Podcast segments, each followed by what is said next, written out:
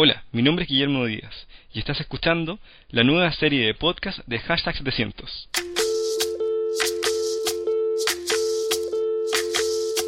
Soy, soy lo que dejaron, soy toda la sobra de lo que se robaron. Un pueblo escondido en la cima, mi piel es de cuero, por eso aguanta cualquier clima. Soy una fábrica de humo, mano de obra campesina para tu consumo. Frente de frío en el medio del verano, el amor en los tiempos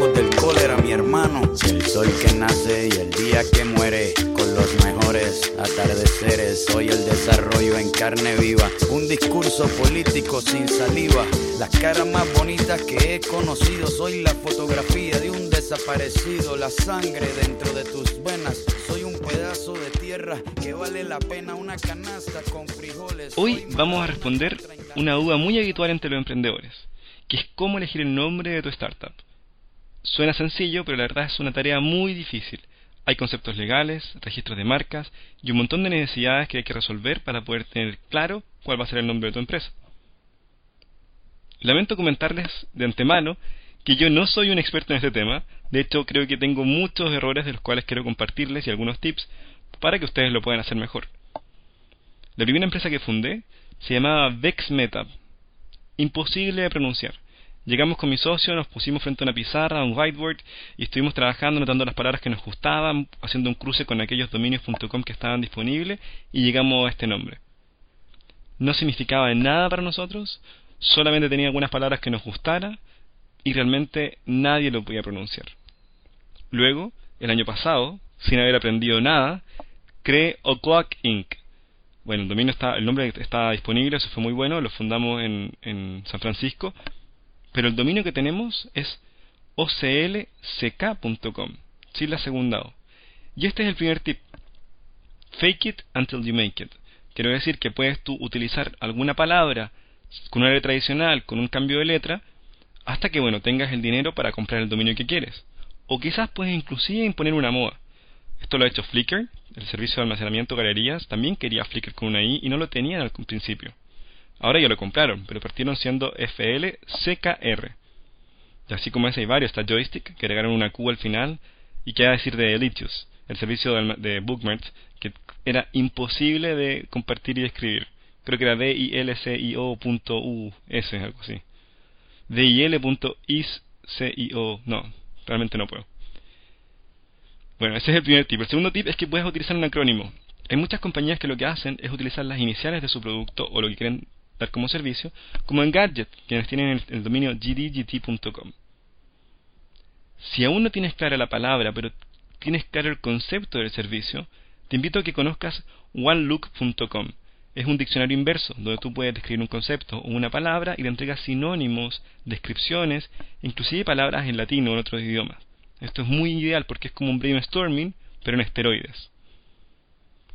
Algo muy habitual hoy en día es pensar en otro tipo de dominios que no son los habituales.com. Estoy hablando en dominios.co. Hoy día Google, por ejemplo, en- entrega muchos servicios a través de g.co slash servicio.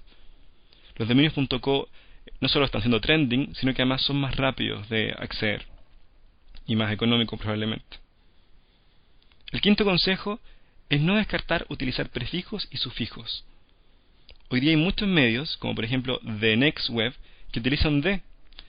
O Uber, para estar haciendo Uber Taxi, hoy día solo Uber. Pando Daily, antes Facebook, ¿no? Era de Facebook. Hay muchas formas de poder agregar estos sufijos. Inclusive nosotros también teníamos un servicio que se llamaba Vmobile y le agregamos el usevmobile.com. Puedes agregarle un use, un app al final, no sé, radio app o v algo. Eso también puede ser una buena estrategia. Este es un consejo que yo sé que es difícil de lograr, pero ojalá pensar también en, mezclar palabras con verbos o con acciones o con adjetivos. Creo que eso puede evocar sentimientos o puede inclusive generar um, e- esta etapa de descubrimiento en las personas, como cuando uno escucha Pinterest. Ah, ser pin de mis intereses. O Rantastic. ¿Cierto? Son palabras que son más divertidas.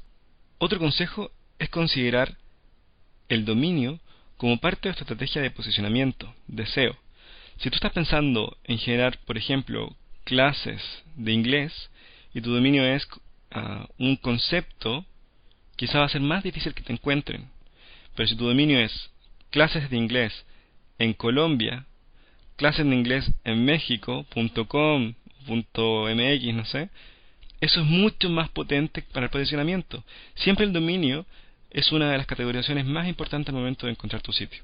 ¿Qué pasa dentro de los App Store, dentro de Play Store? ¿Qué pasa si ya tienes listo tu dominio.com, tu dominio.co, tienes el registro de marca, todo, y te encuentras que hay un montón de apps que tienen el mismo nombre y ya no lo puedes ocupar?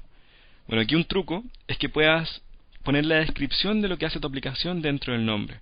Por ejemplo, en el mismo caso de las clases de inglés, si se llama, no sé, VivUp, tu aplicación, puedes utilizar un guion y escribir clases de inglés. Tu nombre va a ser más largo, es cierto, pero vas a tener, vas a conservar tu nombre original, pero además vas a mejorar el posicionamiento para que te encuentren con esta otra palabra o con esta otra frase. El último tip, y este es algo mucho más eh, cotidiano, es que intentes pensar en un nombre que sea muy fácil de distribuir. Eso tiene que ver con el Net Promotion que nos hablaba Chris Dorn en un hangout pasado. Tiene que ver que una persona cuando tome el teléfono y le diga a otra el nombre de tu marca o de tu dominio, lo puede hacer sin problemas. Imagínate que tome el teléfono y le diga, sí, conoce un servicio increíble, tienes que entrar al dominio HHHCHHIO. Ah, puede ser, ¿no? Pero quizás no. Entonces intenta buscar algo que sea muy sencillo de transmitir o que pueda ser inclusive divertido al momento de decirlo. Me faltó el comentario bonus del día. Nunca, pero nunca piensen en ponerle a su marca un nombre que tenga un hashtag adelante. No piensen en ponerle a su comunidad online hashtag 700, hashtag 600, por favor. Para partir, cuando la comunidad tiene solamente números y utilizas el hashtag, no funciona dentro de los hashtags de Twitter. Entonces cuando la gente escribe hashtag 700, simplemente no pasa nada. Tampoco funciona en Instagram. ¿Y qué decir de Slack?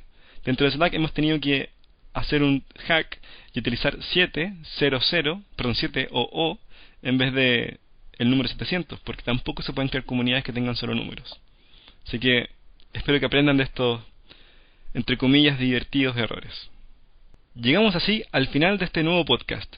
Esta serie está orientada a resolver dudas particulares de los startups para ayudarlos a construir sus empresas.